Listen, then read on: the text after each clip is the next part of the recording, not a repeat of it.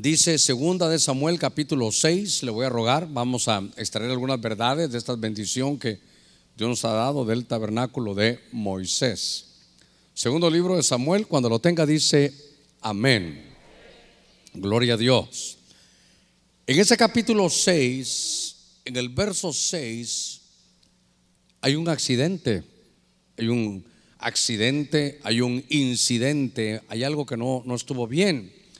Cuando llegaron a la era de Nacón, extendió Usa la mano al arca de Dios y asió de ella, es decir, hizo contacto, la, detuvo, la, la tuvo en su mano, porque dice esta versión, se desmandaron, tropezaron los bueyes. Y entonces se encendió la ira de Jehová contra Usa. Y dice, y lo hirió ahí Dios por su irreverencia. Oiga, qué cosa esta. De modo que murió ahí junto al arca de Dios. Una vez más, cuando llegaron a la era de Nacón, extendió, usa la mano al arca, la tomó, porque se estaban tropezando los bueyes. Y dice que se encendió la ira de Jehová contra ese personaje llamado Usa le hirió ahí Dios por su irreverencia. De modo que murió ahí junto al arca de Dios. Vamos a hacer una palabra de oración. Vamos a poner todas las peticiones y vamos a orar, hermano, de acuerdo a su necesidad, de acuerdo como usted su necesidad. Porque imagínese de casualidad que usted no tuviera hambre ahorita. Yo le digo, hermano, vamos a orar por un pan. Pero usted no tiene hambre, Padre, Ah, mire, hasta Padre, envía el pan. Tú sabes, mi Dios, que el pastor tiene hambre, no, almorzó bien, porque no hay una necesidad. Pero si usted no ha comido en dos o tres días, Padre, envíame un pan o salgo a saltar esa cafetería ahora mismo. ¿Verdad? Porque es la necesidad. Entonces, de acuerdo a su necesidad, la que usted tenga. Ahora, si no tiene necesidades ahorita, entonces eh, ore por la necesidad de otro, dígale Señor, gracias, yo estoy, me tienes pleno, me tienes bendecido, pero quiero orar por otras, otras personas que lo necesitan. Padre, oramos en el nombre de Cristo. Señor, ponemos cada ruego, cada petición en tu mano. Te pido, mi Dios, que pongas esa mano tuya mano de salud, mano, Señor, de bendición, mano de restauración. Mira cada familia, mira aquellos, Señor, que todavía su familia no ha venido. Mira aquellas aquellas, eh, Señor, situaciones familiares de hijos que se han ido de casa, hazlos volver, así como hiciste volver al pródigo. Señor, te lo pedimos ahora en el nombre de Cristo. Mira, Señor, tú puedes poner salud, para ti no hay nada imposible. Extiende tu mano ahora sobre cada necesidad, Señor, de tu pueblo. Mira aquellos que no tienen trabajo, Señor, haz algo especial ahora mismo. Señor, de acuerdo a tu buena palabra, tú vas a bendecir la obra de nuestras manos. Mira cuántos están sin trabajo, que el día de mañana tú pongas algo especial en ellos para que puedan tener para un trabajo. Mira aquellos que no pudieron venir al culto por necesidades económicas. Señor, bendíceles. Señor, tú eres el dueño del oro y de la plata. Para ti no hay nada imposible. Dótanos de esa gracia. Te lo pedimos todo en el nombre de Jesús. Habla nuestro corazón. Señor, hiere nuestro corazón hoy. Háblanos, Señor, que quede tu palabra ahí inscrita en nuestros corazones. En el nombre de Cristo. Gracias, Señor. Amén. Y amén. Gloria a nuestro Señor. Démosle palmas fuertes a nuestro Señor. Gloria a Dios. Gloria al Señor. Estos martes los hemos eh, estado trabajando, creo que en el impulso del Señor, para poder extraer todas las verdades que de pronto se dan en este, en este tabernáculo. Este tabernáculo Usted sabe, cada martes yo se lo recuerdo. Todos los días eh, ahí estoy cincelando lo que este fue un diseño divino. Esto no lo inventó el hombre, aquí no hay ideas humanas. Y entonces, si esto es, hermano, algo tan importante, algo que, que salió de, a ver si me atrevo a decirlo así, que salió de la mente de Dios, cada situación, por pequeña que sea, cada, cada cimiento, cada lazo, cada, cada base, cada uno de las vestiduras de los sacerdotes, cada una de las, eh, de las cortinas. Hermano, mire, ¿sabe qué? Las medidas. Eso algún día lo tenemos que estudiar, que Dios nos revele qué, qué secreto hay en las medidas, en el camino. Cómo, cómo este tabernáculo tiene tantas verdades espirituales, pero ¿sabe qué? Por sobre todas las cosas, prácticas para nuestra vida. Cuando, cuando vemos este diseño de este, este era un lugar para que Dios se reuniera con el hombre. Recuérdese usted que en el atrio hemos dicho que estaba este altar hermano del holocausto. Estaba también esta, esta pila ahí de bronce. Aquí tenía agua para poder entrar a este lugar santo. Tal vez usted recuerda que lo hemos visto, que tenía la mesa de los panes, que tenía el candelabro o el candelero, el altar del incienso y luego una cortina muy, pero muy gruesa. Esta cortina era de 10 centímetros de grosor, una cortina que no se podía pasar de otra manera. Se recuerda que hablamos que algunos rabinos de, que tienen sus escritos de 1400, 1500, dice que con el Urim y el Tumim atravesaban ellos los sacerdotes para llegar aquí donde estaba el arca del pacto. Eh, si los estamos viendo en aquella pantalla, note usted que cada uno de estos mobiliarios tenía estas varas, tenía para poderlos transportar, cada uno de ellos aún este que era grande, que este era el altar, aquí tenía estas varas que servía para poder transportarlo. Ahora, cuando estamos hablando de eso, lo que me llama la atención es que había pasado ya mucho tiempo, eso era en los días, hermano, de Moisés. Pero cuando llegaron los días, hermano, de David, la Biblia dice que en el tiempo de Saúl se habían olvidado un poquito de todo esto. Es más, el edificio eh, la última vez se había quedado en un lugar que se llamaba Silo, pero el arca del pacto ya no estaba ahí, la, presencia del Señor ya no estaba ahí. Y entonces eh, se habían olvidado de eso cuando Saúl muere, es decir, que si usted quiere de 20 a 40 años estuvo olvidado, 20 o 40 años, hermano, olvidado tremendamente eso. Pero cuando David está en su reino, él Dios lo, lleva, Dios lo, lo levanta. Entonces David va en búsqueda, hermano, de restaurarlo todo, de volver a los inicios, de ir a la palabra. Y de pronto se da cuenta que el arca del pacto la tenían, hermano, en una casa. Dice que había un hombre que como nadie reclamaba, se llevó el arca del pacto a su casa. Ahí estuvo, creo que por 20 años. Por eso le decía yo, en los días de Saúl, 20 años olvidado toda, toda esta bendición, hermano. Se dedicaron más a lo político, más a, hermano, a ir a la conquista, pero, pero el culto a Dios se había, se había olvidado. Entonces David agarra el arca y dice, ¿saben qué? Me la voy a llevar, me la voy a ir a poner allá a, a la ciudad que tenemos ahora. Ya tenemos un lugar que se llamaba Jerusalén, ya tenemos una ciudad, la, usted sabe, el, allá estaba ahora el monte Sión, David dijo, voy a ir a hacerlo. Entonces David dice, Señor, eso ya no, ya no sirve, hoy quiero hacerte una casa. David decía, no es posible que yo tenga casa y que tú no tengas, quiero hacerte algo. Eso le gustó a Dios y Dios le mandó los planos también. Entonces él dijo, lo primero que voy a hacer es llevarme el arca del pacto. Entonces David, hermano, hace el arca del pacto o, lleva el arca del pacto, agarra una carreta nueva, agarra los mejores bueyes que habían, una carreta, hermano, nueva con bueyes, y entonces lleva su equipo de alabanza, van cantando, van danzando, hermano, él va feliz porque lleva el arca del pacto. Usted lo puede leer en, su, en su casa, hermano, todos los detalles lleva, van levitas, van los sacerdotes, hermano, van, van en un desfile, si usted quiere, santo. Mire, mire la, la iniciativa de David era llevar, hermano, el arca.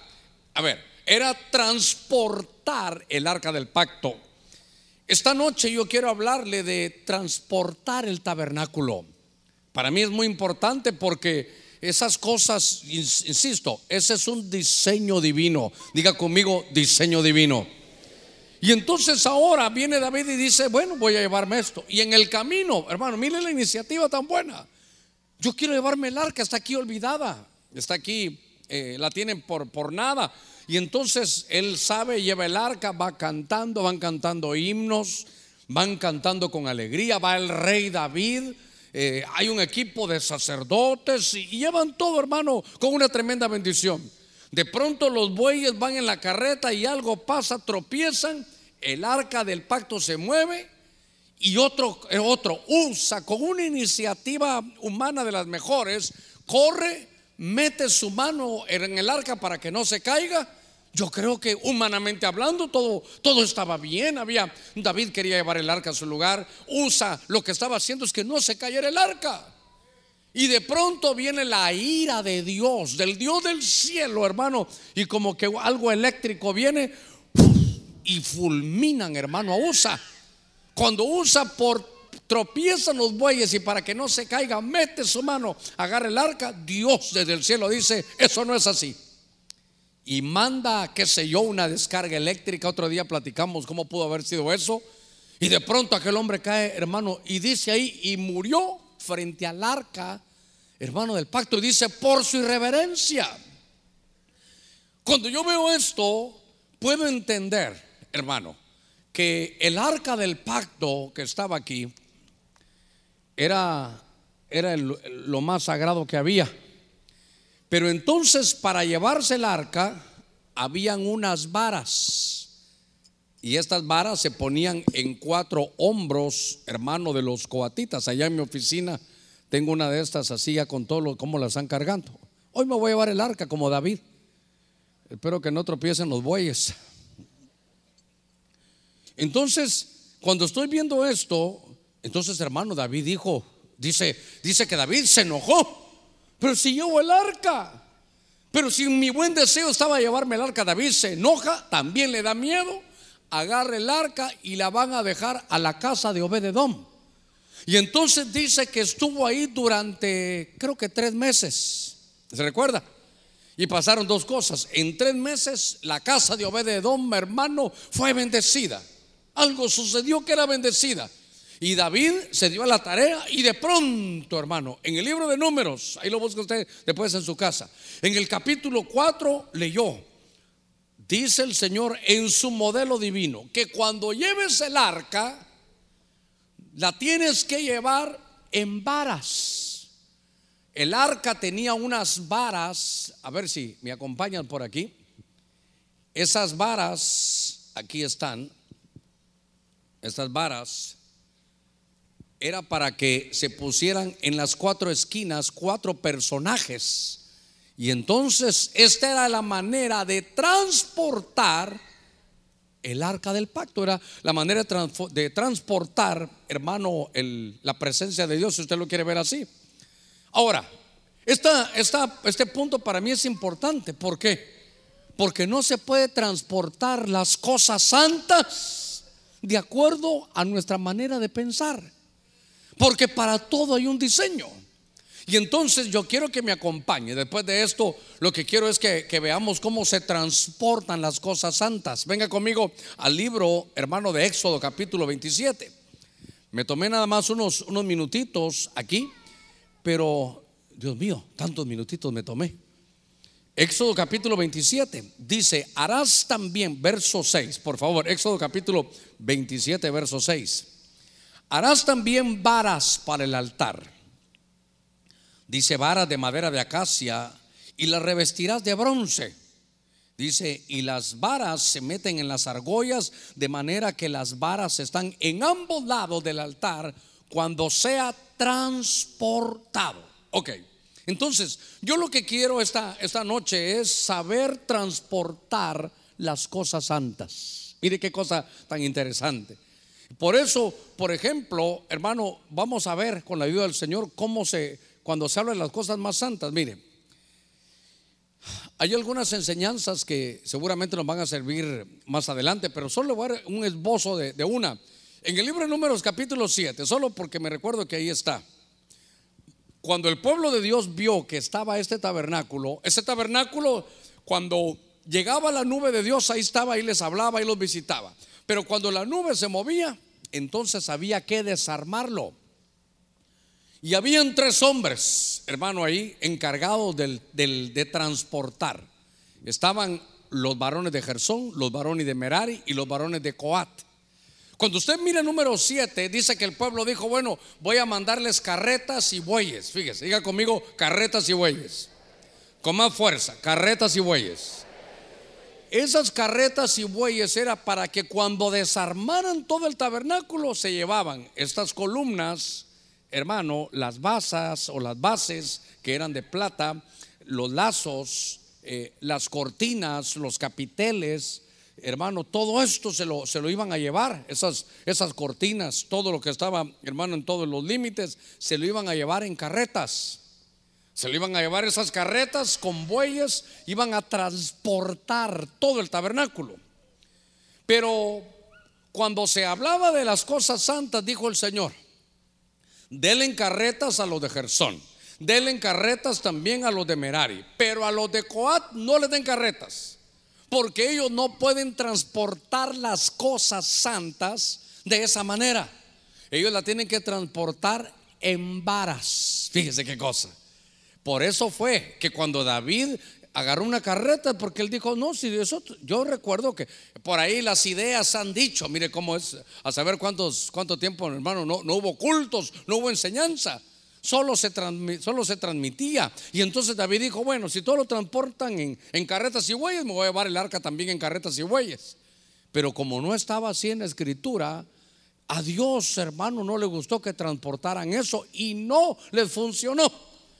El tema de hoy es tan importante para mí porque esto es, hermano, hablar del altar del holocausto. Esto nos está hablando de salvación, hablar, hermano, de, la mesa de los panes, de la palabra, hablar del candelero, que es la iglesia, hablar del altar del incienso, que es la oración, la intercesión, y hablar del arca, que ya no la vi aquí, no que me la traje para acá. Es, es la presencia de Dios, son cosas muy santas. Entonces, yo quiero hablarle esta, esta noche de cómo transportaban, hermano, el tabernáculo, de cómo transportar las cosas santas. Y es que fíjese que eh, quiero, quiero hablarle un poquitito, venga conmigo al libro de Filipenses capítulo 2. Oiga esto. Porque cuando yo veo el altar, voy a comenzar con esto, el altar del holocausto está aquí. Ese altar también tenía sus varas, tenía sus varas. Este altar esto, los mobiliarios que eran las cosas más santas no se trasladaban en carretas, sino con varas. Entonces lo que el Señor ponía en mi corazón es que las varas, en, algunas versiones antiguas le llaman parihuelas.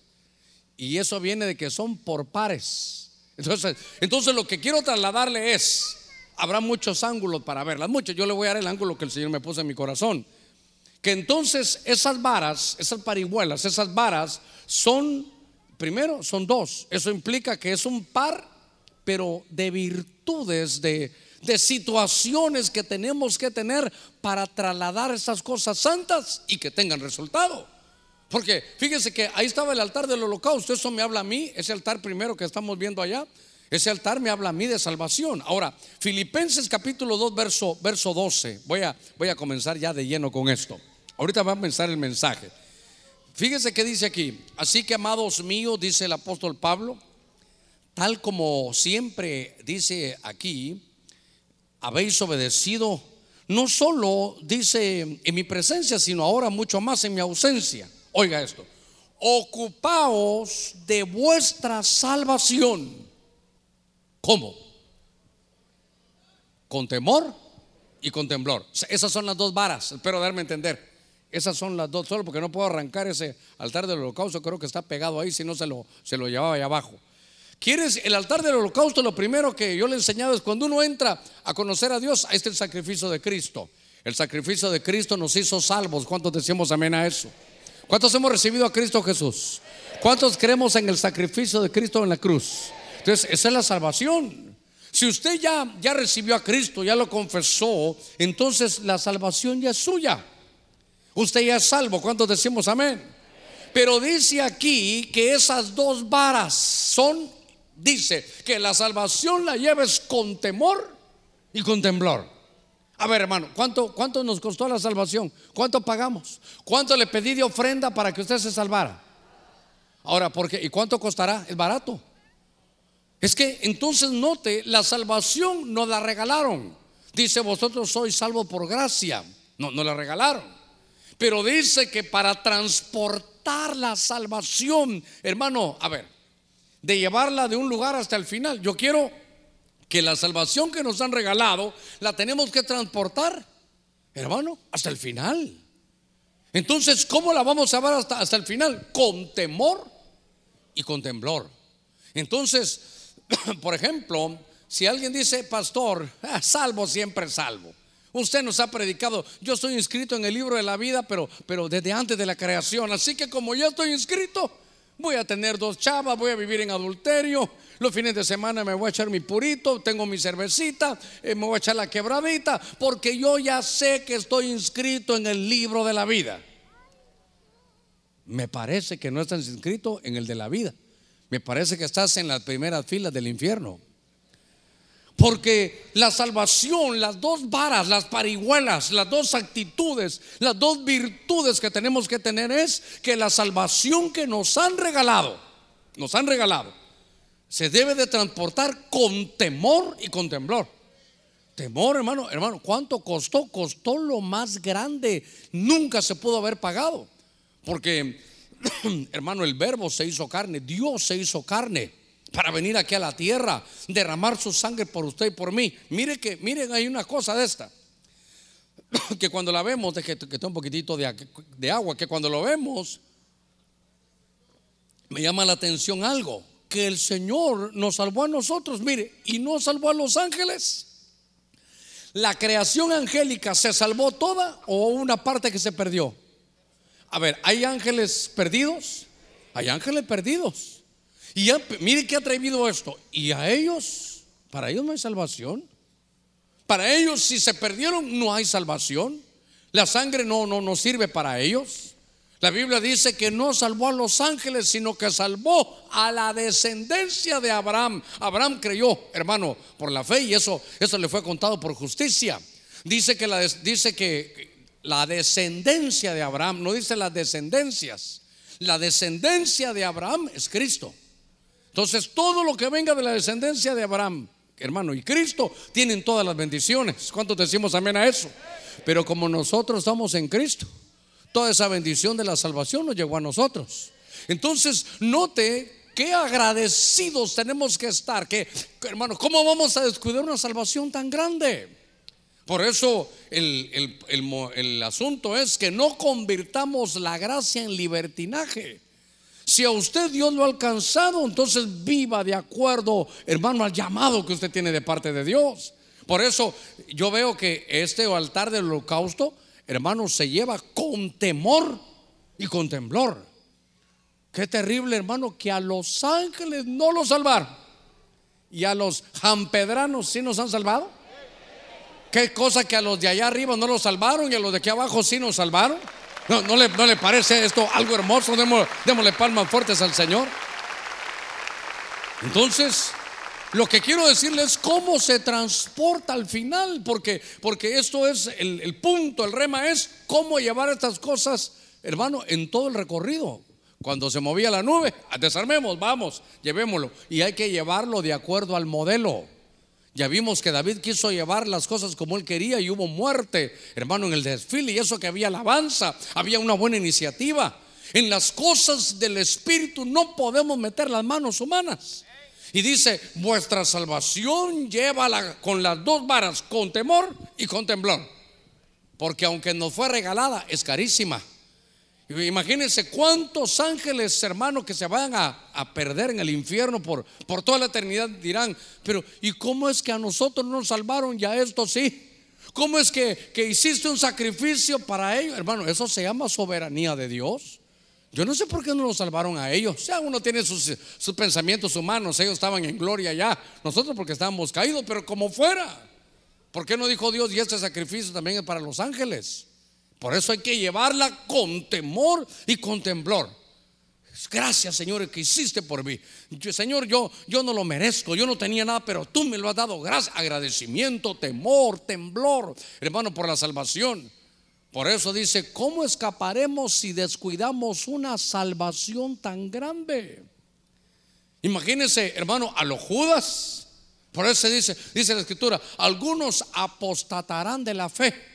Yo le, he contado, Dios mío, sé que me falta bastante por decirle, pero no se me olvida que, que había un hermano, crecimos juntos en el Evangelio, habíamos desarrollado, y de repente, hermano, no nos, nos dejamos de ver un tiempo.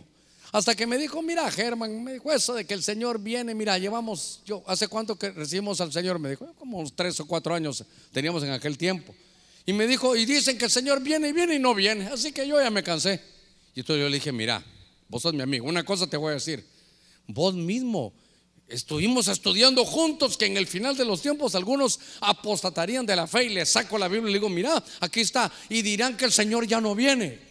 Hermano, viera cómo me sirvió eso. Porque cuando yo me dijo eso, me, me dijo, Germán, siento herido mi corazón, me dijo.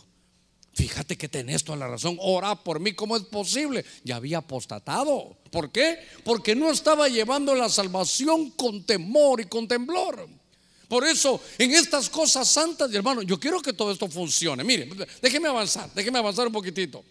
Cuando hablamos, hermano, por ejemplo, hablamos ahora de por alguna razón que después vamos a hablar, este, la, fuente de bronce no, tenía, hermanos, sus, sus varas. Pero la mesa de los panes, la voy a botar si la pongo ahí, ¿verdad? La mesa de los panes sí tenía varas. Y entonces esa mesa de los panes se tenía que trasladar eh, en, las, en los hombros de los de Coat. Por ahí van a ir los hermanos con esto y nos va a servir para que lo veamos. Podrá tener muchos enfoques, hermano, la mesa de los panes. Pero aquí le estuvimos estudiando. Se recuerda que eran, eran aquellas dos eh, hileras de pan, hermano, de seis cada uno. Entonces, viéndolo de arriba, había 66. Ese era el alimento sacerdotal, esa era la comida. ¿Sabe qué? Esa mesa es la palabra de Dios. Diga conmigo, la palabra de Dios. Ahora, yo quiero que la palabra de Dios, hermano, no, nos funcione. Yo quiero que la palabra de Dios, ¿sabe qué? Yo quiero que la palabra se le haga realidad a usted. ¿Acaso no tenemos que dice y la y la el verbo se hizo carne? O sea, el verbo se materializó. Pues ese mismo esa misma palabra que usted tiene escrita, yo quiero que se materialice. Que si ahí dice, creo en el Señor, creo en el Señor Jesucristo y serás salvo tú y tu casa, yo quiero que se materialice. Dice que serás prosperado en todo como prospera tu alma. Yo quiero que se materialice. Porque si no, nos quedamos en historias. Entonces, fíjese que cuando estoy viendo esta parte de la, de la Biblia, dice en Hebreos capítulo 6, venga conmigo, verso 12, ¿cómo llevar la mesa de los panes? Ah, ahí vienen a tiempo. Dice la escritura, a fin de que no seáis, Dios mío, perezosos sino imitadores de los que mediante la fe y la paciencia, diga conmigo fe y paciencia, dice que mediante la fe y la paciencia heredan las promesas. Ahora, entonces, mire qué interesante, mire cómo en los hombros de estos sacerdotes, estos son los de Coat, viene, hermano, esta, esta mesa. Entonces, ellos están trasladando la mesa. Y entonces, a ver, hijitos, solo si le pueden levantar una vez más, levanten todo, por favor, una vez más. Vamos a ver si no los puse en problemas. Note que estas varas, aquí están estas varas, mire, esta es la vara que va en este lado y esta es la otra vara. Son dos varas, mejor aquí de frente. Aquí están las dos varas. ¿Qué están trasladando? Esta es la mesa de los panes. Es la mesa de los panes. Y entonces la mesa de los panes es la palabra de Dios. Y para que funcione, se transporta con dos varas. Entonces, ¿sabe qué es? La fe y la paciencia. Ahí la pueden poner, hijitos. Oiga esto, en lo que ellos terminen ahí de hacer esto. Entonces, lo que me llamaba la atención es: hay que saber trasladar la palabra. Porque si no, hermano, si no podemos transportar la palabra de Dios, entonces, hermano, se va a hacer, ¿sabe qué? Todo como religioso, solo sabemos, eh, solo hermano, en primero que tal vez hasta ignoramos lo que dice la palabra, pero otros la podemos saber, pero no se hace realidad. Entonces hay que saber cómo llevar, cómo transportar la palabra. Y entonces, para que la palabra de Dios, hermano, tenga, tenga éxito, para que la palabra de Dios se cumpla, las dos varas son la fe y la paciencia. Dice, por la fe y la paciencia se heredan las promesas. Dice, pues cuando Dios hizo la promesa a Abraham, no pudiendo jurar por uno mayor, juró por sí mismo. Verso 14, diciendo, ciertamente te bendeciré y ciertamente, dice aquí, te multiplicaré. Entonces, note usted algo. Cuando Dios dijo, bueno, Yo quiero bendecirlos. Mire el, deseo que tiene Dios. Dios lo que quiere es bendecirnos. ¿Cuántos decimos amén a eso? Entonces dice Dios, te voy a bendecir y te voy a multiplicar. Si quieren, ahí le van quitando las, las, eh, las coberturas a eso para que podamos ver los panes. Ahora, no sé si tienen los panes, yo los voy a meter en problemas, ¿verdad? Pero lo que quiero trasladarle es que Dios dice, yo te quiero dar una promesa. Te voy a bendecir y te voy a multiplicar. Pero a veces hay incredulidad a la palabra, hermano. No sé si a usted le ha pasado. Que uno diga, Señor, yo tan pelado y aquí me estás diciendo que a mí. No, aquel hermano yo sí creo lo que le pasó a aquel, pero a mí. Entonces dice Dios, para que sepas, para que sepas que yo estoy dispuesto a eso, no habiendo por nadie más grande por quien jurar, juro por mí mismo. Es un juramento de Dios.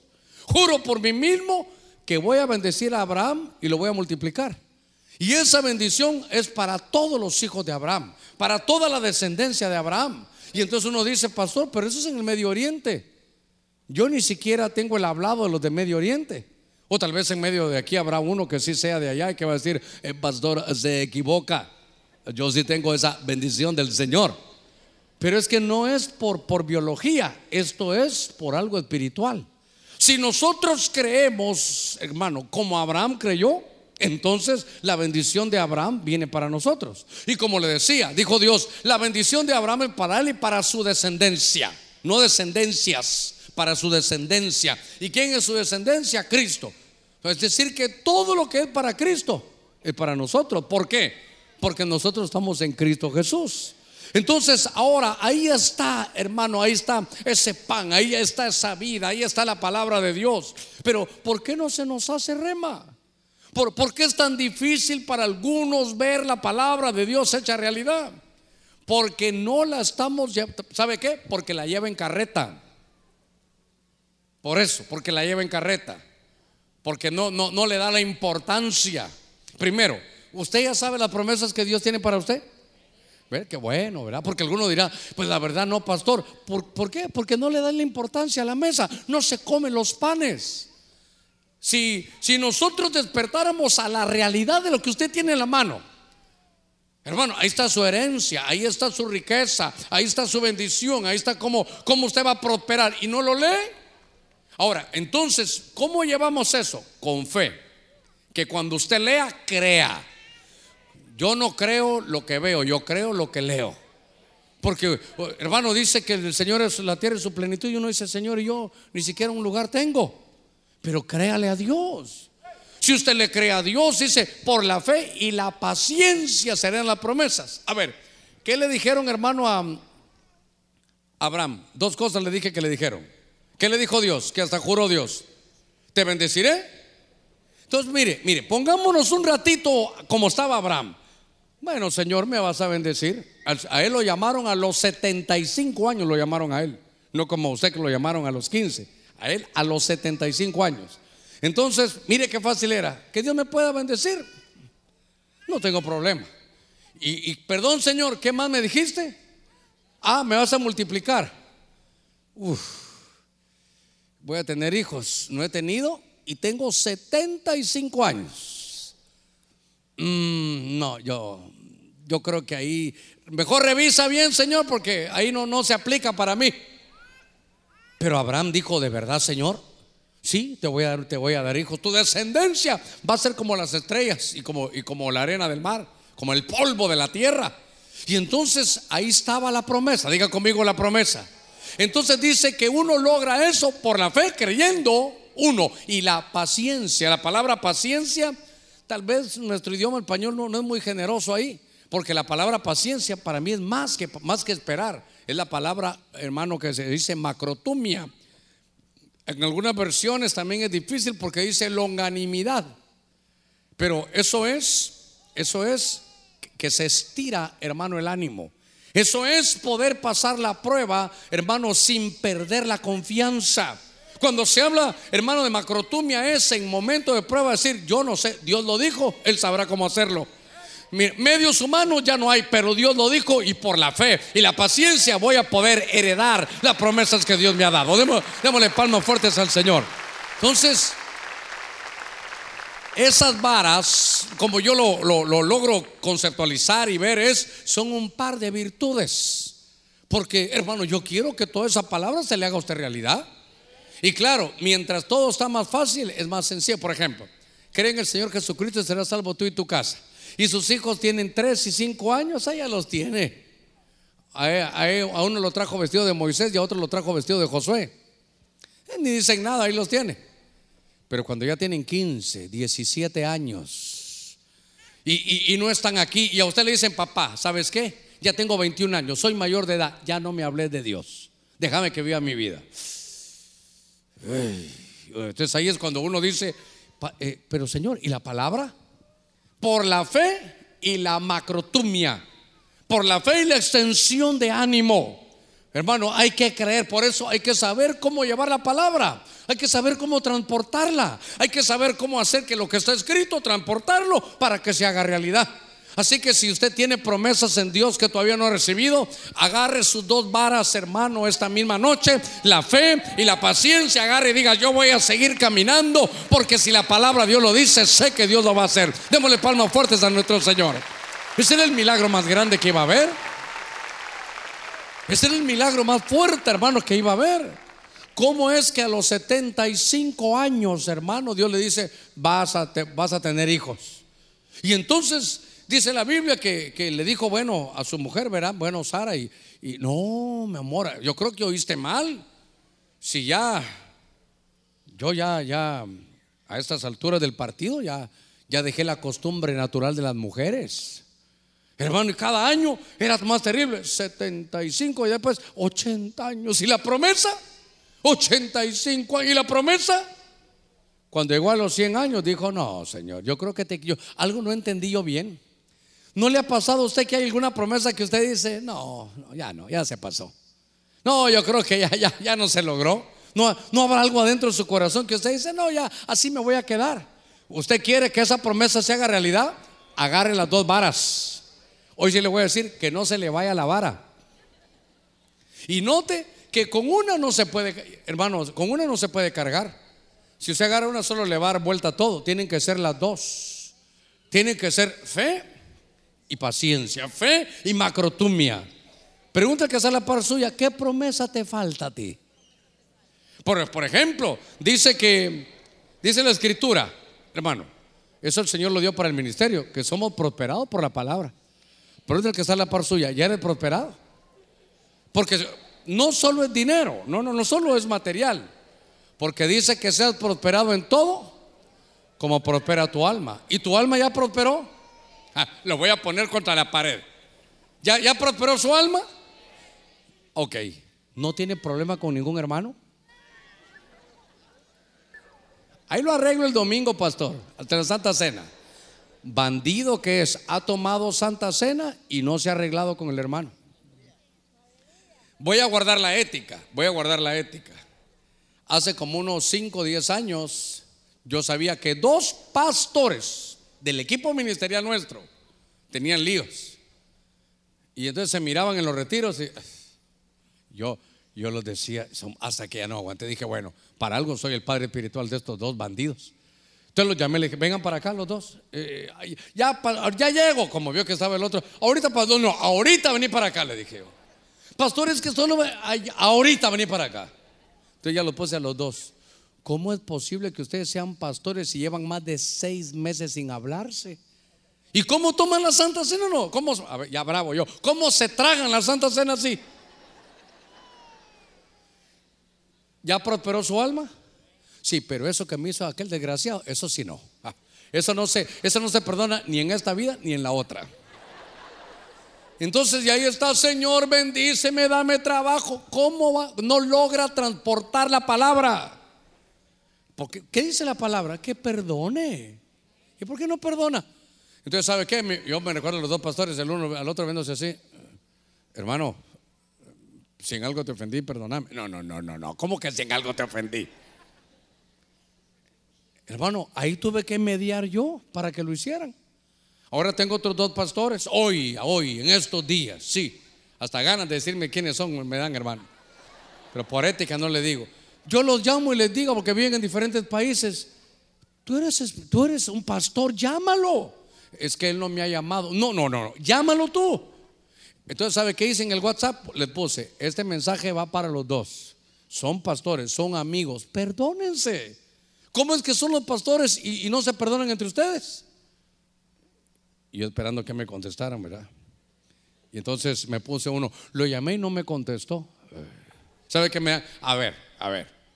Mira, llámalo. Fíjate que hicimos una, una ofrenda entre todos, San Pedro Sula, y te tenemos 500 mil empiras, pero llámalo. ¿Cree que una llamada le va a hacer? Por 500 mil pesos, aló, aló, aló, aló, aló. No está, ¿dónde está? Tomo el avión y vengo a traerlo. Porque hay una promesa hermosa. Pero, ¿y cuando son las promesas espirituales, no, no lo hacemos? Usted tiene que agarrar y decirle, Señor, aquí dice. ¿Sabe qué? Salga en el patio ahí, ahí en su, en su casa. Señor, aquí dice, mira, te lo quiero recordar entre tú y yo aquí. Creen en el Señor Jesucristo, está salvo tú y toda tu casa. Y tengo dos hijos que no vienen, mi mujer que tampoco quiere, Señora, salgo aquí. Entonces recuerde, porque entonces usted está transportando, hermano, la palabra. Yo quiero que se haga efectiva la palabra. Dice fe y paciencia, fe y macrotumia, fe y extensión de ánimo para que esta palabra se haga realidad. Hermano, usted viene todos los cultos y se come esta palabra, y se come esta palabra. ¿No será que el problema está en las varas? Aquí está el problema, mire, aquí está el problema. ¿Cómo está trasladando el pan? Hoy sí no, hoy sí no. Pregunta que está la par suya, ¿cómo transporta la palabra? ¿Cómo transportas el pan? Es que, ¿sabe qué? Yo le doy el pan, yo, ¿sabe qué? Yo le lleno la mesa. Bueno, Dios nos llena la mesa. Y entonces nos dice, ahí está. Ahora, el asunto está, ¿cómo transporta usted esta mesa a su casa? Si se la quiere llevar en una carreta, se le van cuando llegue ya ni panes hay porque van así. Se la tiene que transportar como dice la escritura. Por eso le insistí, es un, es un diseño divino. Dice Dios, si vas a transportar la palabra con fe y paciencia, con fe y paciencia. Mis promesas se heredan con fe y paciencia. Bueno, déjeme, ay Dios santo, estoy quitándole ahora aquí. Espérenme que desconecté aquí. Fíjese que estaba leyendo yo esta palabra, hermano, de, de macrotumia. Y dice que es una extensión de ánimo, virtud de no apagarse en medio de la prueba. Dice, padecer sin quejarse. Se debe manifestar sobre todo en el momento de la prueba y la oposición. Es que por eso le digo, yo me pongo, hermano, en los zapatos de Abraham. Te voy a bendecir, Germán, gloria a Dios. Te voy a bendecir Abraham, amén. Pero que de repente Dios, no los hermanos que se inventan, no, Dios dice, te voy a multiplicar. Eh, Señor, ¿cómo así? Te voy a dar hijos. Señor, aquí entre tú y yo tengo 75 años. ¿Sabe qué dice? Que la matriz de Sara, en el original griego dice, estaba, hermano, estaba necrotizada. Ya no servía.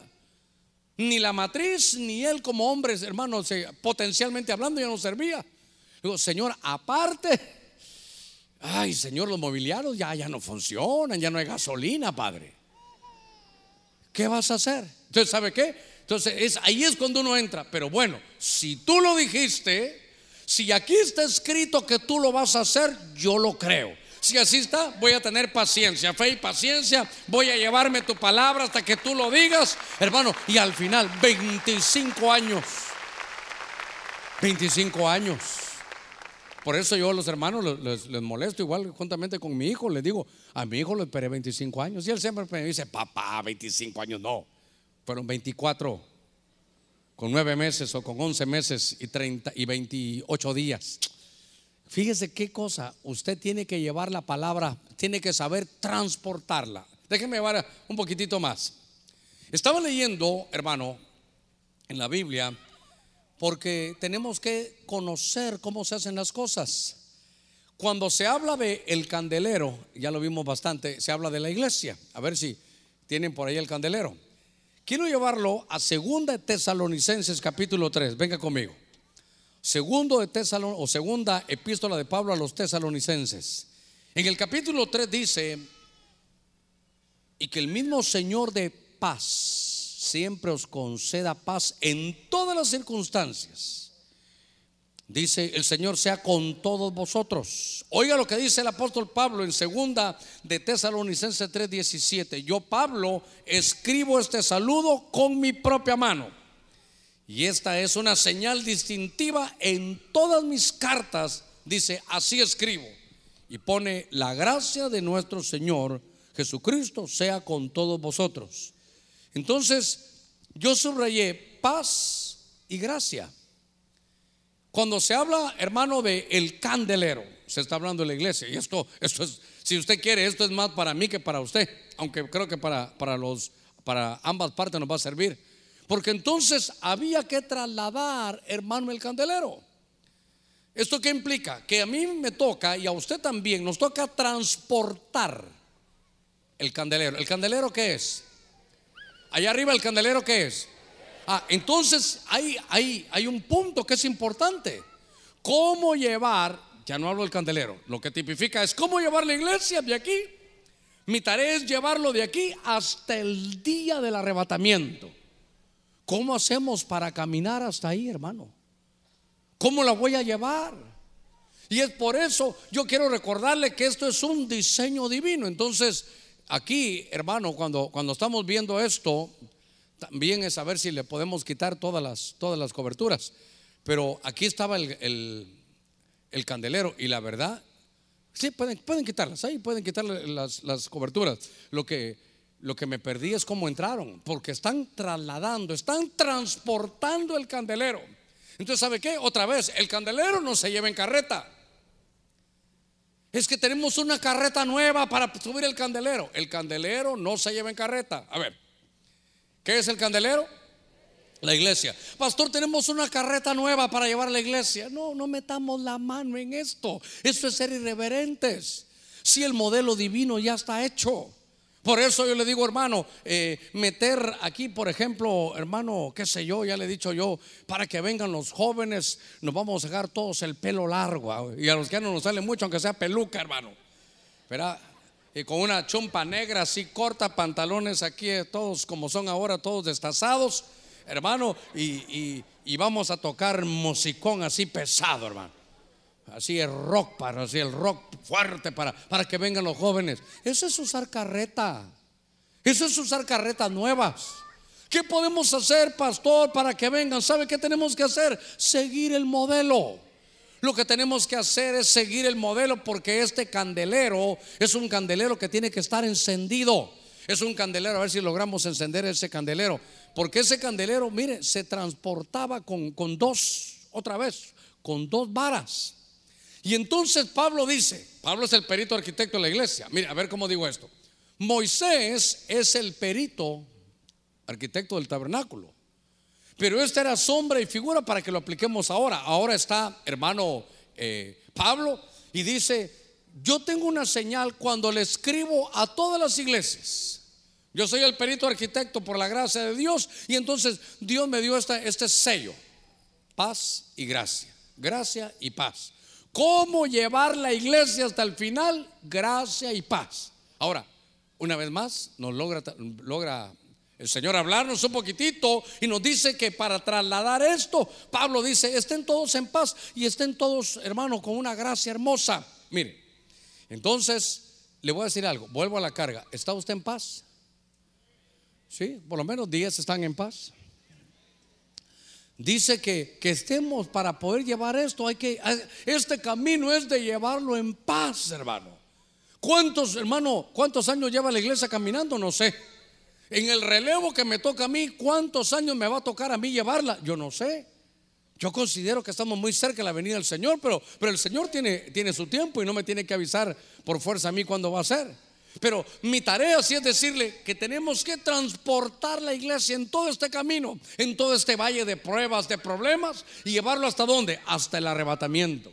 Pero ¿cómo la vamos a llevar? Así como, el, como la mesa tenía, hermanos, sus dos, dos varas, esta mesa que era fe y paciencia, entonces ahora nos damos cuenta que el candelero también tiene, hermanos, sus varas. Tiene dos varas y las varas pueden ser lo que dice Pablo, gracia y paz. Gracia y paz. ¿Cómo llevar la iglesia? Hermano, ¿sabe qué dice la iglesia? Y la iglesia tenía paz y se multiplicaba. Eh, le voy a contar, le voy a contar. Yo recuerdo que Dios me habló en aquellos años, hermano. Y Dios me dijo que, que sí, que me iba a dar un terreno. Usted ya sabe la historia y que podíamos edificar. Fue algo hermoso. Nos fuimos con un equipo, fuimos a Estados Unidos a ver cómo hacían los que nos aventajaban o nos aventajan, cómo hacían ellos los templos. Yo le he contado. Llegamos con arquitecto, ingeniero, financiero, su servidor, creo que Germán también iba con nosotros. Y entonces llegábamos y a preguntarles, queremos ver su templo. Entramos a un templo que me gustó mucho, era un templo como para mil personas. Y entonces yo le dije, mire, muchas gracias por el gesto. ¿Qué gesto me dijeron? De que venimos hoy entre semana, no hay culto y el aire acondicionado está puesto. No saben cuánto les agradezco. Si quieren, apáguenlo, no había necesidad. ¿Sabe qué me dijeron? No, pastor, me dijo. El aire se mantiene encendido 24 horas al día, los 7 días de la semana, eh, todo el año. Casi me persino yo, hermano. Yo les dije, ¿y cómo lo mantienen encendido? Y claro, nos dieron sus costos de luz, era otra historia. Entonces yo dije, lo tienen. Entonces me dijeron, porque si usted lo apaga, entonces viene humedad. Y, uno apuntando y uno viendo todo lo que, lo que estaba uno viendo. Vimos cómo estaba hecho. Llegamos, ¿sabe dónde fuimos también? A aquella iglesia de Lakewood, ahí en, Houston. Fuimos a ver esa iglesia que era antes un, un arena donde se jugaba básquetbol. Y entonces yo pensé que me iban a decir, cuidado, toma fotos, solo ahí. ¿Sabe qué me mandaron a decir? Me mandaron a decir, Tome fotos de lo que quiera, entre donde quiera, filme lo que quiera, llévese lo que quiera. Yo dije, Dios mío, solo porque no puedo meter algo así, jalarme todo el edificio y traérmelo, ¿verdad? Fuimos, vimos, preguntamos, hicimos, nos hablaron de isóptica, nos hablaron de esto, nos hablaron del otro. Entonces vimos que era maravilloso. Después, ahorita me recordé, había un, un arquitecto, creo que de apellido Garrett y no me pregunte cómo Dios que abre las puertas nos recibió. Y el único que hablaba inglés era, era mi hijo Germán. Y entonces ahí él, entonces nos recibió y nos sentó, hermano. Ahí estábamos. Y entonces dijo, ¿cómo es la iglesia de ustedes? Eh, ¿Qué hacen? Díganme cómo son sus cultos. Somos relajeros. Ah, danza la gente, sí. Y entonces sí, él nos hizo. Y él fue, mucho lo que está aquí fue porque él, él nos dijo, necesitan esto, necesitan lo otro, háganlo aquí, háganlo allá. Entonces, hermano, terminamos y le dijimos, bueno, Mr. Garrett, eh, ¿cuánto es? No, no, no, no lo voy a cobrar, qué bueno que han venido desde Honduras, se mira qué quieren hacer, ni nos cobró. Ya mero que le digo yo, y el almuerzo no nos lo va a arreglar también porque, porque era, era todo lo que nos había dado ese hombre. Entonces fuimos, hicimos. Bueno. ¿Por qué le cuento esto? Bueno, gente muy dadivosa. Por eso cuando alguien viene afuera, eh, quieren ver el templo, no crea que yo digo, por favor, nadie. No, no, no. Que vengan, tomen fotos, que hagan, porque lo mismo me hicieron con nosotros. Ahora, ¿qué tiene que ver con el tema?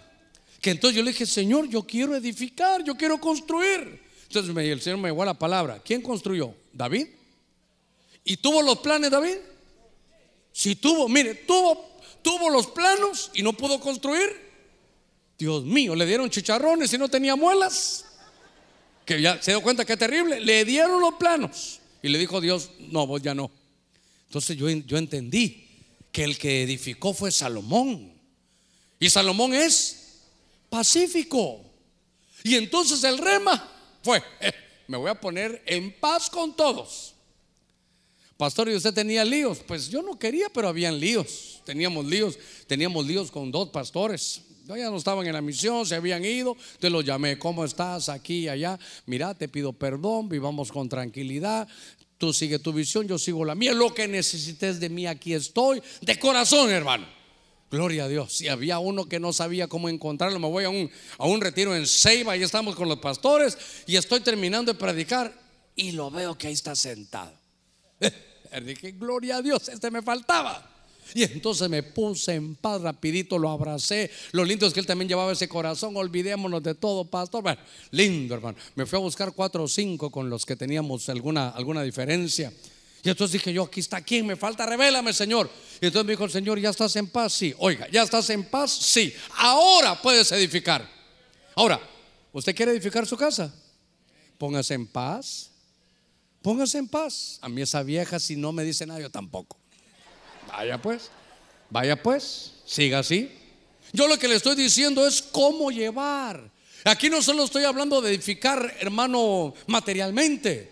Tenemos que saber que la iglesia va a avanzar si tenemos paz. Mire, teníamos paz, podemos edificar. Hasta si usted tiene paz, va a poder edificar. Imagínense un amargado. No se hagan molestar porque a veces están aquí los de la escuela profética, casi siempre.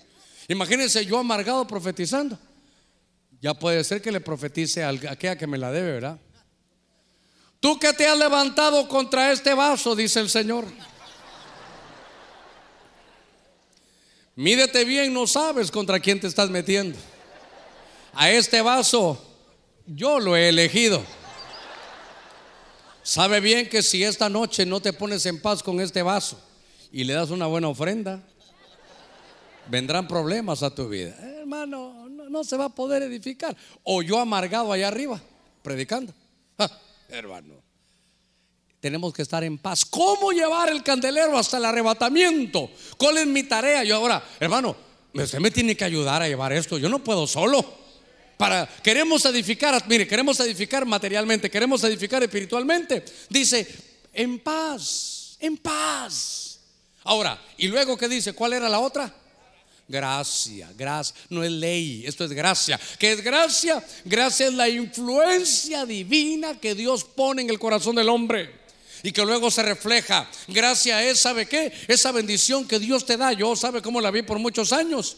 Cuando usted va, por ejemplo, a, ver esas, eh, esa artesanía de esas tazas que son de arcilla. Si usted toma café en una taza de arcilla que no está barnizada, se va a tragar un montón de polvo. Es arcilla. Pero cuando ya está barnizadita, ya la pusieron en el fuego, ya, ya está recubierta, entonces hasta, hasta bonita está y usted toma ahí. Para mí eso es gracia, que aunque seamos de barro, Dios nos utiliza, pero tenemos que estar barnizados.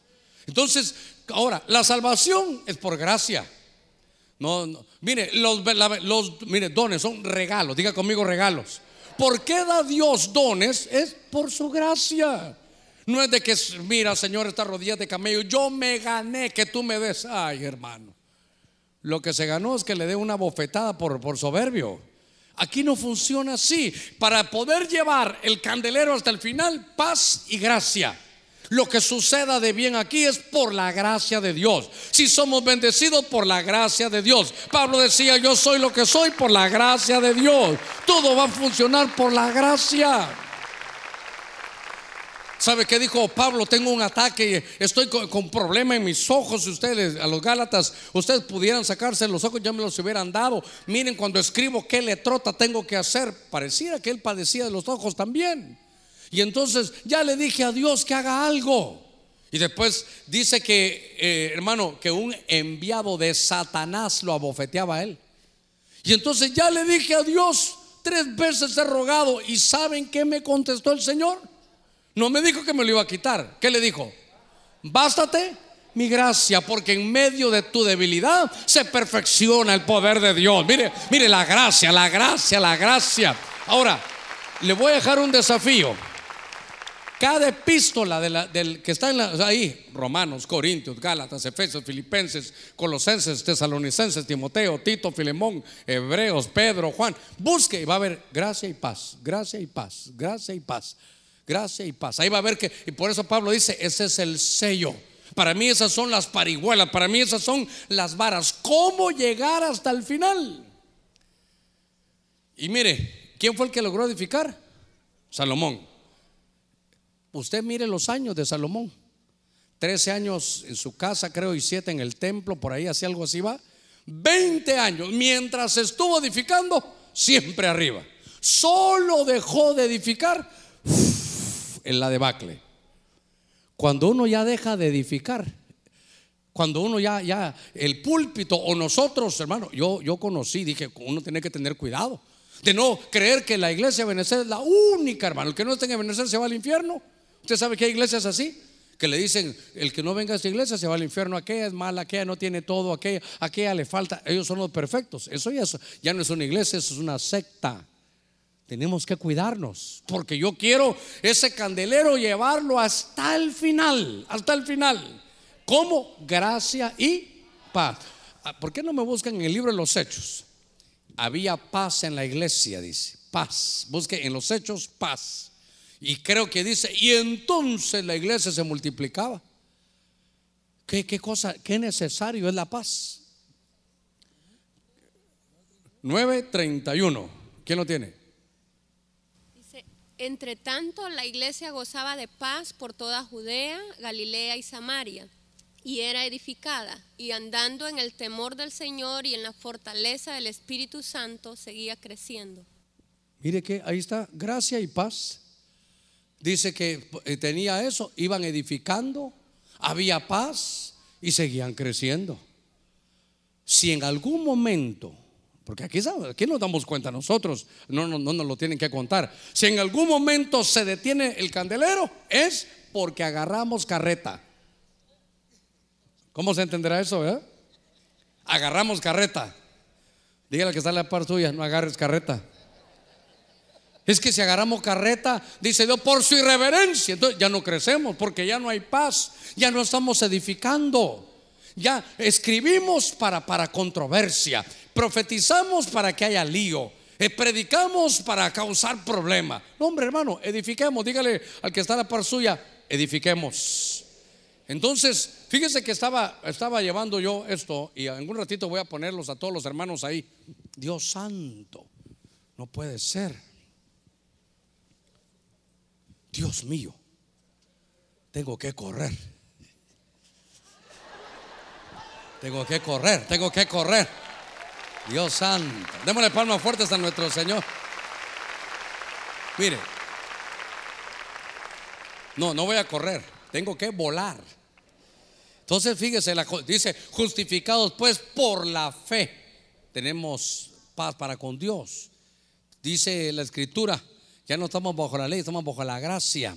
Bueno, déjeme, déjeme llevarlo algo más, porque cuando vemos nos tocaba, eh, si tienen ahí el altar del incienso, porque cuando se habla del incienso, hermanos, se hablan de dos cosas.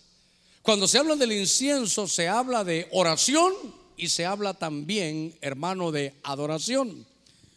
Este pasaje usted lo conoce, Juan 4:23. Ah, ahorita voy a irme para allá. Pero la hora viene y ahora es cuando los verdaderos adoradores adorarán al Padre. ¿Cómo?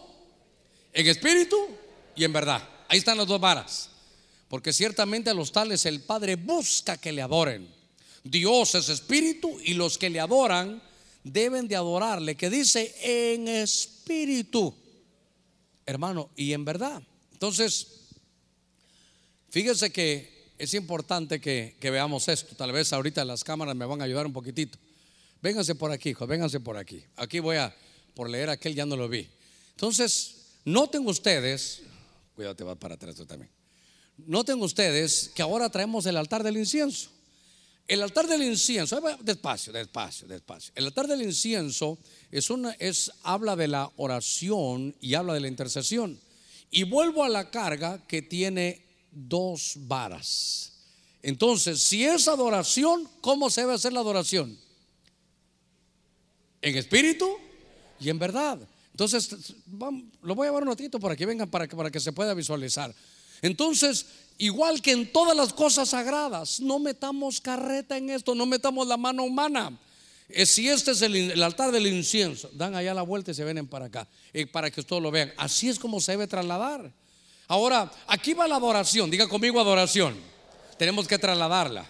Ahí pidan vía a la izquierda y, y dan vuelta ahí. Le voy a decir por qué. Ahora, ¿Cómo es el traje que llevan ellos? Ah, claro, lino fino, pero ¿cómo es? El blanco. Ahora me habla, hermano, de, pureza. Me habla que entonces, si vamos a adorar, ahora sí llévenlo, ya llévenlo donde, donde usted lo, aquí lo van a dejar. Muy bien. Lo que cuando estaba leyendo eso decía, Señor, pero, pero si esto es un diseño divino, las varas, ¿qué? ¿Qué significan las varas? Es cómo transportar la adoración. Fíjese que la samaritana llegó y dijo, ¿dónde vamos a adorar? ¿En este monte o, allá con ustedes? ¿Habrá un lugar especial donde ir a adorar? No, le dijo el Señor, ahora viene y ahora es. No le dijo en el futuro, ahora, desde que estaba el Señor le dijo, ¿sabes qué? Se puede adorar en cualquier lugar. Solo que se va a adorar en espíritu y en verdad. un par de cositas más. La adoración no solo es música, porque Abraham fue, hermano, y dijo, iremos, adoraremos y volveremos. Adoración sería también dar lo más valioso. Ahora, lo tremendo es con vestiduras, hermano, blancas.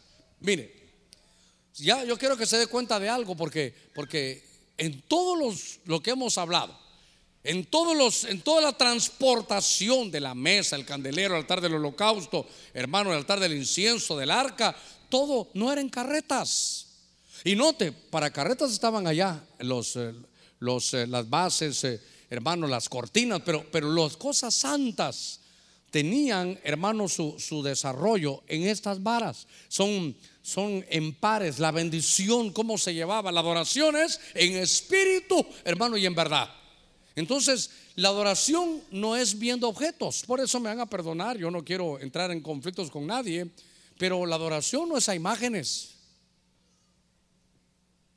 Silencio en la iglesia de Cristo de oiga, la adoración tampoco es a hombres.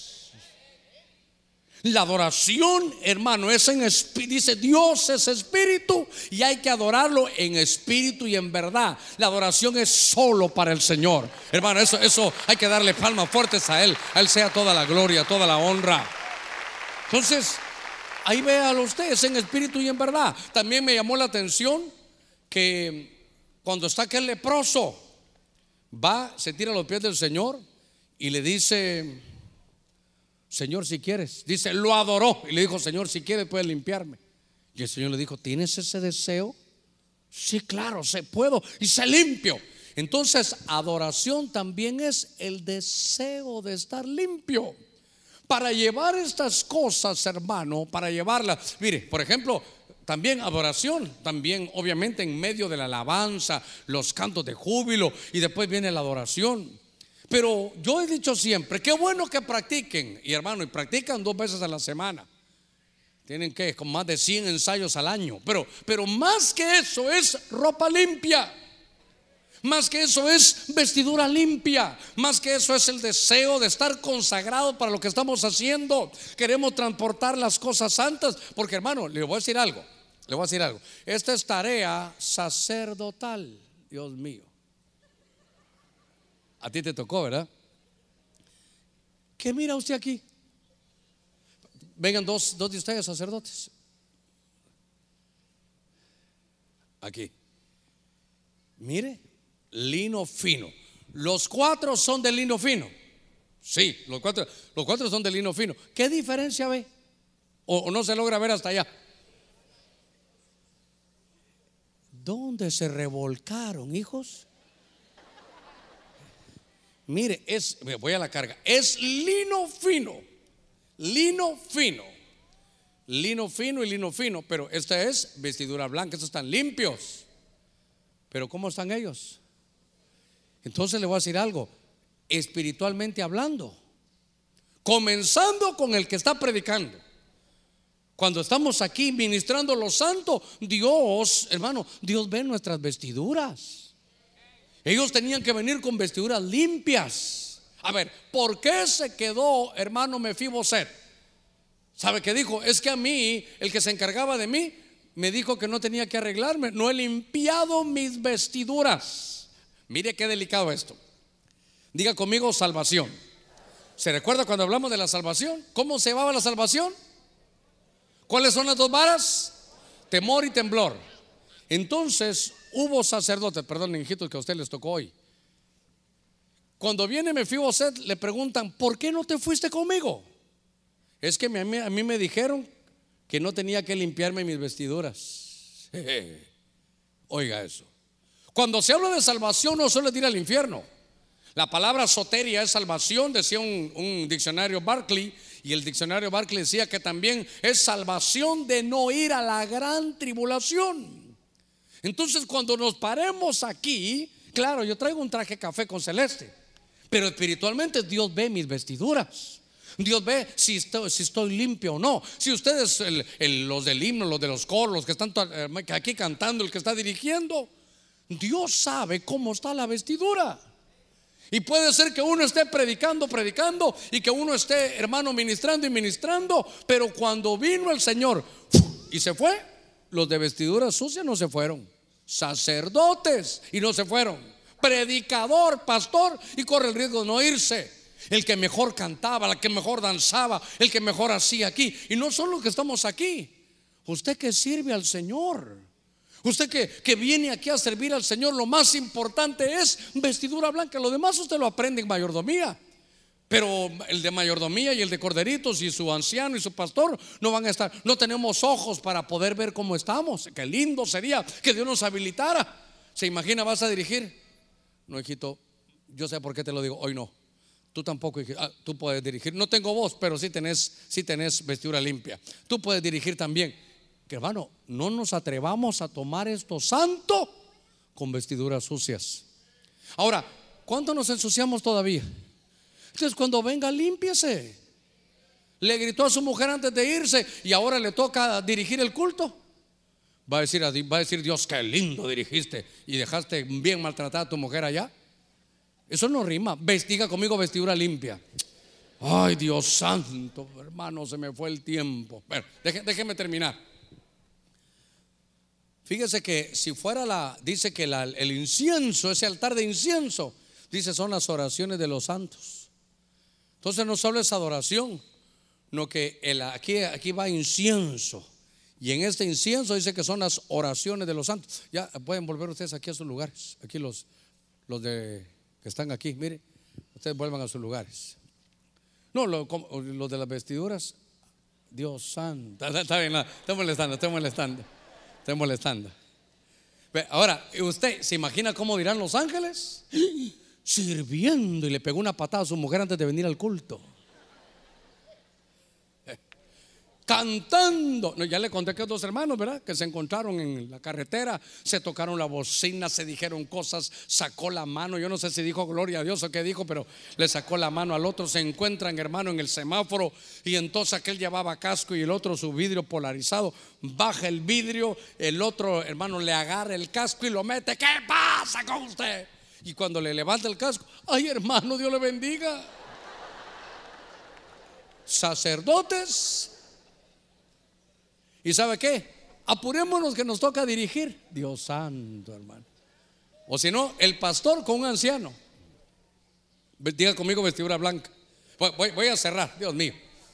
Ay, Dios santo. ¿Qué pasó, Ponce? ¿Qué pasó? Mire, el arca del pacto, esa la tengo que cerrar. Hebreos 12, 14. El arca del pacto, que es lo que nos hacía falta, aquí la tengo tipificaba, hermano, la, presencia de Dios. Es importante. Y note que con esto empezamos.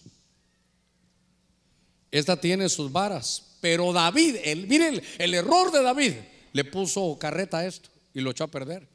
Aquí está. Esto es de varas y le puso carretas. No le pongas carretas a lo que requiere varas. Se imagina que alguien no ha venido al culto y usted le, ¿de qué predicó el pastor? Sencillo, se le va a decir. No le pongas carreta a lo que lleva vara. Ni va a entender nada, ¿verdad? ¿Qué dijo el pastor? Que no agarráramos carreta. Hebreos 12, 14. otra vez. No, no, aquí hay lío, hermano. Aquí hay lío. ¿Tiene Hebreos 12, 14? Porque hay que llevarla. Lo santo, procurar la paz. Uy, la paz aparece casi en todos, hermano. Procurad la paz con todos y la santidad, sin la cual nadie verá al Señor. Procurad la paz y la santidad, las dos parihuelas, las dos varas, para llevar el arca del pacto, paz y santidad, sin la cual nadie verá al Señor. Por eso, para ser portadores de la presencia de Dios, tenemos que ir en santidad. Ahora, no va a decir usted, ay, qué tremendo lo que les tocó a esos sacerdotes.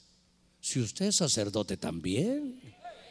Si ellos están aquí para, para que nos podamos ver nosotros, para poder conducirnos, Dios santo. En estas cosas santas, en estas cosas santas, necesitamos vestiduras limpias y necesitamos varas. ¿Sabe qué? Eh, lo tremendo para mí es que tal vez solo un tecladito que me acompañe. Yo no sé si tenía preguntas, hombre, pero ¿qué hacemos? Porque son... Faltan cinco minutitos, bueno, tres minutitos para las nueve. En diez minutitos, ¿le parece? Bueno, si hay preguntas, pues, entonces rápidamente, para que me las hagan, voy a tratar de contestar lo más rápido posible. Pero note algo, por favor que no se le escape. ¿Qué aprendimos hoy? Que el altar del holocausto es la salvación. A ver, ¿cómo se lleva? ¿Cómo se transporta la salvación? Con temor y con temblor. Porque ya vio que algunos no la llevaron así y se perdieron. Ahora luego seguía la mesa de los panes, que es la palabra, para que la palabra se haga realidad. ¿Se recuerda? Fe y paciencia. Así se heredan las promesas. El candelero es la iglesia. ¿Cómo la llevamos? ¿Cómo la transportamos hasta, hasta el arrebatamiento? Ese es mi sello, decía el apóstol, en toda carta mía que le escribo a todas las iglesias, gracia y paz. Paz y gracia. Luego el altar del incienso es la adoración. Si es adoración, ¿cuáles son las dos varas? En espíritu y en verdad. Hermano, esto no es de inventarlo. Otra cosa, no tratemos de que para que pensamos que estamos eh, calidad, que hay que llorar. No, no hay que llorar siempre. Imagínense cada culto para que sea bendecido hay que llorar. Y ustedes aunque sea vendamos cebolla en la, en la salida. No, no, no, no siempre. Para los que van a profetizar no tiene que llorar. Si Dios lo tocó, entonces sí, pero, pero si no, así es el Señor. ¿Y por qué tiene que hacer? No, ¿por qué? Así es el Señor y claro, a veces hay la fuerza, un volcán que está sacando su erupción, pero, pero no por fuerza trate de llorar. ¿Por qué? Porque es así es el Señor. Entonces hay que dominar los sentimientos. Yo no digo que no le ponga sentimiento. Es horrible. Para eso tenemos los sentimientos. A ver, si no, ¿cómo se le declara a usted a una mujer? Ey, vos, andamos. No, usted saca sus sentimientos. Pero yo lo que le digo es, no, no tenemos que poner algunas cosas como que así son cuando no, no, no, no se requiere. Entonces, la adoración en espíritu y en verdad. La, la oración la tocamos muy poquito, va a haber que tocarla mejor más adelante. Pero es, hermano, creyendo y perseverando. Hay que perseverar. Aquella, mujer que, que, fue con el juez injusto le salía en cada momento, en cada momento, orando, orando, orando. Y luego vimos el arca del pacto en la presencia de Dios. ¿Cuáles son las? ¿Cómo se transporta? Seguir la paz con todos y la santidad, sin la cual nadie verá al Señor. Bueno, a ver, si tenemos preguntas por ahí. ¿No hay? Ah, bueno, entonces oremos. Vamos a, vamos a, ponernos de pie. ¿Sabe qué tenemos que llevarnos en nuestro corazón? Volvemos a todo, a lo lindo. ¿Cómo, ¿Cómo Dios nos habló hace muchos años? Yo bendigo al Señor por eso. Somos prosperados por la palabra. Entonces, ¿sabe qué? Vaya a la palabra. Porque si no, nos tenemos que inventar y ponemos carreta nueva. ¿Cómo David puso una carreta? Buena iniciativa, pero humana. Busquemos en la escritura, comámonos ese pan de la palabra para que Él nos diga dónde están las promesas, porque por la fe y la paciencia. Padre, en el nombre de Cristo, esta noche estamos delante de ti. Estamos, Señor, con todos los sacerdotes de esta casa, aún algunos que están en Señor en su casa, en el nombre de Cristo, queremos bendecirlos, queremos aprender el oficio sacerdotal de transportar tus cosas más sagradas. Queremos aprender cómo llevar el culto. Queremos aprender cómo transportar tu gloria. Queremos ser portadores de tu presencia. Señor, limpia nuestras vestiduras. Limpia nuestras vestiduras. Mira nuestros pecados, aún los que son ocultos. Ten misericordia, mi Dios, de nosotros. Te pido en el nombre de Jesús que esta enseñanza sea parte de la vida misma, de la práctica que como sacerdotes, Señor, tenemos. Bendigo cada vida, bendigo cada corazón. Revístelo como un sacerdote, Dios mío, que seamos portadores de las cosas santas, que podamos llevar, Señor, tu salvación con temor y temblor, que con tu palabra, Señor, podamos ver las promesas hechas realidad. Cada promesa que hay para tu pueblo, yo te pido que las abracemos, Señor, en fe y paciencia. Señor, que podamos extender nuestro ánimo en medio de la prueba, que podamos darte gracias, como hacía Abraham, Señor, que él fortalecía su fe, dándote la gloria a ti. Mi Dios, en el nombre de Jesús, dame esa gracia especial para llevar, Señor, este candelero de San Pedro Sula, este candelero de Benecer, que me permitas llevarlo junto con todo el pueblo en gracia. Que se mueva tu gracia, Señor, en cada uno. Que descubramos tu gracia sin caer en libertinaje. Te pido ahora en el nombre de Jesús que pongas un espíritu, Señor, de santidad.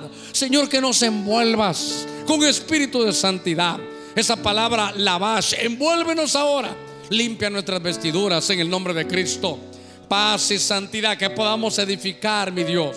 Que podamos transportar las cosas santas, que podamos desarrollarnos como sacerdotes. Todo te lo pedimos en el nombre de Cristo Jesús. Señor, bendigo a tu pueblo, su entrada y su salida. Bendigo a tu pueblo en su tarea sacerdotal. Bendigo a cada uno de estos varones, Señor, que nos han ayudado a que tu palabra salga más fresca. Padre, gracias en el nombre de Cristo. Amén, Señor, y amén. Gloria a nuestro Señor.